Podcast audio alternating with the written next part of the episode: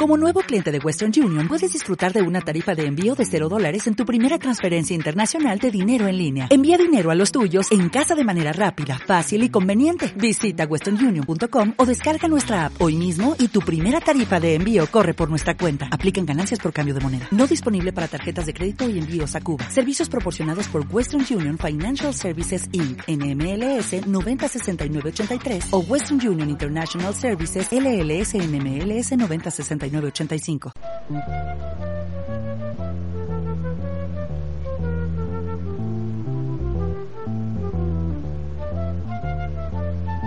el Departamento de Filosofía de la Universidad de Caldas y la emisora Radio Cóndor presentan su programa La Balsa de la Medusa, dirigido por Pablo Rolando Arango.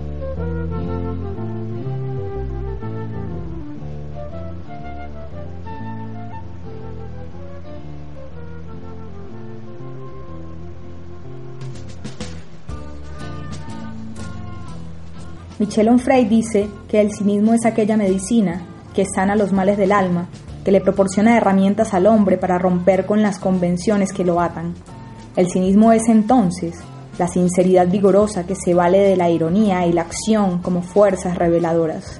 Así que no es muy sorprendente que todo lo que se conserve de estos pensadores sean unas cuantas anécdotas y unas pocas afirmaciones de una fuerza abrumadora. Antístenes que nació en el 444 y murió en el 365 a.C., fue el primer maestro y fundador de la escuela cínica. Le llamaban el verdadero Khan, nombre que lo distinguía a él y a sus discípulos, pues fue imprescindible este símbolo de austeridad y humildad del animal como pilar de su doctrina. Como un perro, Antístenes lanzaba sus ladridos estridentes, acometiendo contra todo acto de hipocresía, develando así al mentiroso y al cómodo aristócrata. Tal vez por esta razón, el ateniense, que fue discípulo de Sócrates y heredero de su templanza, dirigía sus diatribas contra Platón, pues a su modo de ver, éste se había tornado inconsecuente con la filosofía que predicaba. Una vez, al visitar al fastuoso, como él mismo le llamaba, y encontrarlo enfermo, dijo, Veo la cólera, pero no veo el Fausto. Seguramente esta observación apuntaba a la igualdad de los hombres que traspasa las posiciones sociales, las banales venturas que traen las riquezas materiales. Oponiéndose a las doctrinas tradicionales más respetadas, Antístenes fundó su escuela lejos de la ciudad, cerca al cementerio. Allí, en una ocasión, al ofrecerle unos tragos al dios Hércules, querido por Antístenes por ser la representación de la fuerza y el rigor del trabajo, un perro blanco se llevó en sus fauces la carne que hacía parte de la ceremonia. Michel Onfray a propósito de este acontecimiento dice lo siguiente. Rivalizar en impertinencia y ganarle de mano a los oficiantes era razón suficiente para situar al animal bajo auspicios favorables. Habiendo interrogado al oráculo sobre lo que convenía hacer, el sacrificador había recibido la orden, o quizá el consejo, de erigir un templo en el lugar para celebrar al perro y a su rapiña simbólica. Como vemos, el perro se muestra como símbolo de insumisión, y falta de respeto hacia sus superiores. Pero la rebeldía no es una posición que se adopte fácilmente. El cínico debe ser un hombre, o mejor un perro, con dominio de sí, con independencia. En consecuencia, Antístenes pensaba que la disciplina solo se obtenía por medio del rigor. A causa de esto, había pocos discípulos que estuvieran dispuestos a tenerlo por maestro. En alguna ocasión, alguien le reprochó la dureza con que trataba a sus seguidores a lo cual el cínico objetó, también los médicos a los enfermos. Las enseñanzas de Antístenes curaban a los hombres, pero pocos eran dignos de esta cura. Fiel a su idea de igualdad y sinceridad, emitió la siguiente frase. Es mejor caer en poder de cuervos que en el de aduladores, pues aquellos devoran a los muertos y estos a los vivos.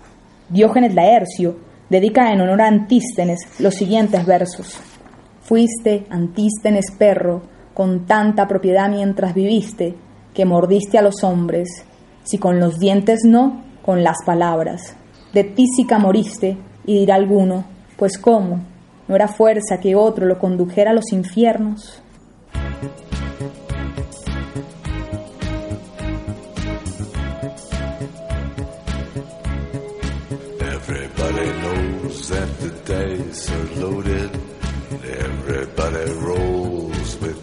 Fingers crossed. Everybody knows the war is over. Everybody knows the good guys lost. Everybody knows the fight was fixed. Diógenes de Sinope. Nació hacia el 412 en Sinope y murió el 323 a.C. en Corinto. Fue hijo de un banquero llamado Isesio. A su padre y a él los desterraron de Sinope, pues se cuenta que Isesio falsificó dinero. Otra versión afirma que fue Diógenes quien cometió este delito, pues este pretendía ser conocido en toda Grecia y, acudiendo al oráculo de Delfos, el mencionado le aconsejó cambiar el valor de la moneda, mandato que Diógenes entendió literalmente. Russell interpreta esta acción como un acto de rebeldía, puesto que falsificar el dinero es un ataque a la convención más grande, a la convención de lo económico. Después del destierro, Diógenes llegó a Atenas donde le pidió a Antístenes que fuera su maestro, pero este se negó a recibirlo en la escuela e intentó espantarlo precipitándose a golpearlo con su báculo. Diógenes persistió sin titubear ni un instante y poniendo su cabeza debajo del báculo proclamó, Descárgalo, pues no habrá leño tan duro que detine aparte con tal de que enseñes algo. Desde ese momento, Antístenes recibió al natural de Sinope, convirtiéndose éste en su discípulo más eximio y reemplazando a su maestro en el mando de la escuela cívica. Diógenes siempre enseñó por medio de la acción. No había mejor refutación de un silogismo que la demostración del cínico. Como lo dijo muchos siglos después otro cínico, Luis Mencken, una carcajada vale por diez mil silogismos.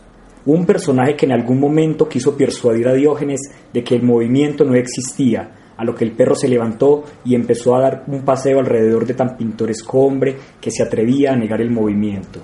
En otro tiempo, al escuchar que Platón afirmaba que el hombre era un animal sin plumas, el cínico tomó un gallo, lo desplumó y lo arrojó a la academia diciendo, este es el hombre de Platón. La sinceridad de Diógenes no tenía límites. Sin temor alguno actuaba como le placía y reprendía a quien le molestaba.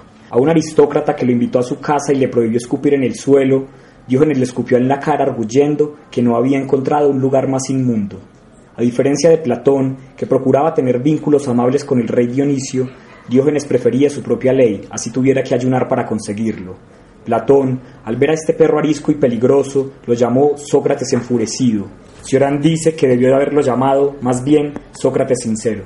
Una vez, el filósofo Aristipo, al ver que Diógenes comía unas lentejas sucias, le dijo, si fueras sumiso con el rey, no tendrías que comer esa basura de lentejas. Y Diógenes le contestó, si comieras lentejas, Aristipo, no tendrías que besar traseros. Si hubieran huevos le fritaba uno, pero como hago si no hay manteca? Si hubiera quesito le daba un pedazo, pero pa' qué si es que no hay arepa? Si hubiera limón le hacía limonada, pero no... El encuentro entre el rey Alejandro Magno y el perro filósofo es legendario. Se cuenta que Alejandro le dijo, yo soy aquel gran rey. Diógenes replicó, yo soy el can. Alejandro, lleno de curiosidad por tan inusual denominación, le preguntó a Diógenes a qué se debía semejante nombre, a lo que el cínico respondió, halago a los que dan, ladro a los que no dan y muerdo a los malos. No hay mejor retrato de este cínico. Diógenes es un perro que vive de lo que otros le ofrecen sin perder en ningún momento su orgullo. Ironiza a aquellos que lo juzgan y por medio de la acción desarma a sus enemigos. Alejandro le dijo al cínico que estaba dispuesto a otorgarle todo lo que deseara. Diógenes se molestó y haciendo un gesto despectivo con la mano le respondió, Deseo que no me tapes el sol. Alejandro no podía tener nada para ofrecerle a un hombre que ya lo tiene todo, porque no tiene nada, que está completo, que vive el día como los animales. El poeta Ramón de Campoamor captura este acontecimiento en los siguientes versos.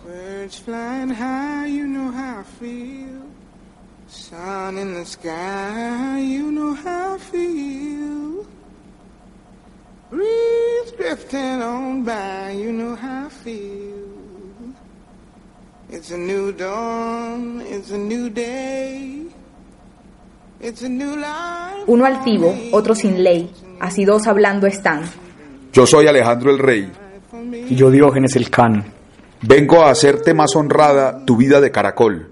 ¿Qué quieres de mí? Yo nada, que no me quites el sol. Mi poder es asombroso, pero a mí nada me asombra. Yo puedo hacerte dichoso. Lo sé, no haciéndome sombra. Tendrás riquezas sin tasa, un palacio y un dosel. ¿Y para qué quiero casa más grande que este tonel? Mantos reales gastarás de oro y seda.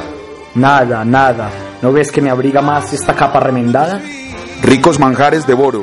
Yo con pan duro me allano. Bebo el chipre en copas de oro. Yo bebo el agua en la mano. Mandaré cuanto tú mandes. Vanidad de cosas vanas, y a unas miserias tan grandes las llamáis dichas humanas. Mi poder a cuantos gimen va con gloria a socorrer. La gloria, capa del crimen, crimen si capa el poder. Toda la tierra iracundo tengo postrada ante mí. Y eres el dueño del mundo, no siendo dueño de ti. Yo sé que del orbe dueño seré del mundo el dichoso. Yo sé que tu último sueño será tu primer reposo. Yo impongo a mi arbitrio leyes. Tanto injusto blasonas. Llevo vencidos cien reyes. Buen bandido de coronas. Vivir podré aborrecido, mas no moriré olvidado. Viviré desconocido, mas nunca moriré odiado. Adiós, pues romper no puedo de tu cinismo el crisol. Adiós, cuán dichoso quedo, pues no me quitas el sol. Y al partir, con mutuo agravio, uno altivo, otro implacable, miserable, dice el sabio, y el rey dice, miserable. El cínico también luchó con los dioses, los seres con más autoridad sobre los griegos. Así lo afirma Licias, quien ante los cuestionamientos que Diógenes le hiciera por su creencia en los dioses, le dijo al cínico, tú también crees en ellos, puesto que eres su enemigo. Empeñado en llevar una vida sencilla, se dispuso a vivir en un barril. Su única posesión material, además de su túnica y su báculo, era una cuenca de madera. Aunque se dice que en una ocasión, viendo como un niño tomaba agua con sus manos, tiró la cuenca y se recriminó a sí mismo por ser tan frívolo. Desamparado por las divinidades y repudiado por los reyes, Diógenes se propuso vagar por el mundo en busca de hombres. Cada vez que alguien le preguntaba de dónde era, él respondía, no tengo patria, soy cosmopolita. En uno de sus viajes fue raptado por piratas, que lo vendieron después a un hombre llamado Geníades. Al venderlo, le preguntaron cuáles eran los oficios que sabía hacer. Diógenes respondió con ironía, sé mandar a los hombres. Al escuchar esto, le respondió el pregonero, pregúntame para qué compraría a un amo. Geníades lo acogió en su casa como tutor de sus hijos, y allí vivió el filósofo hasta el final de sus días. Está claro que aunque formalmente figuraba como esclavo de Geníades, Diógenes siempre fue libre, pues cumplió a cabalidad el principio más importante de los cínicos, no ser esclavo de nada ni de nadie en el pequeño universo donde uno halla su lugar. Espiritualmente siempre cumplió con sus máximas y no se arrodilló ni siquiera ante el mismísimo Alejandro el Grande. Incluso, según otra anécdota, Alejandro llegó a afirmar lo siguiente, si no hubiese sido Alejandro, preferiría haber sido Diógenes el Cínico.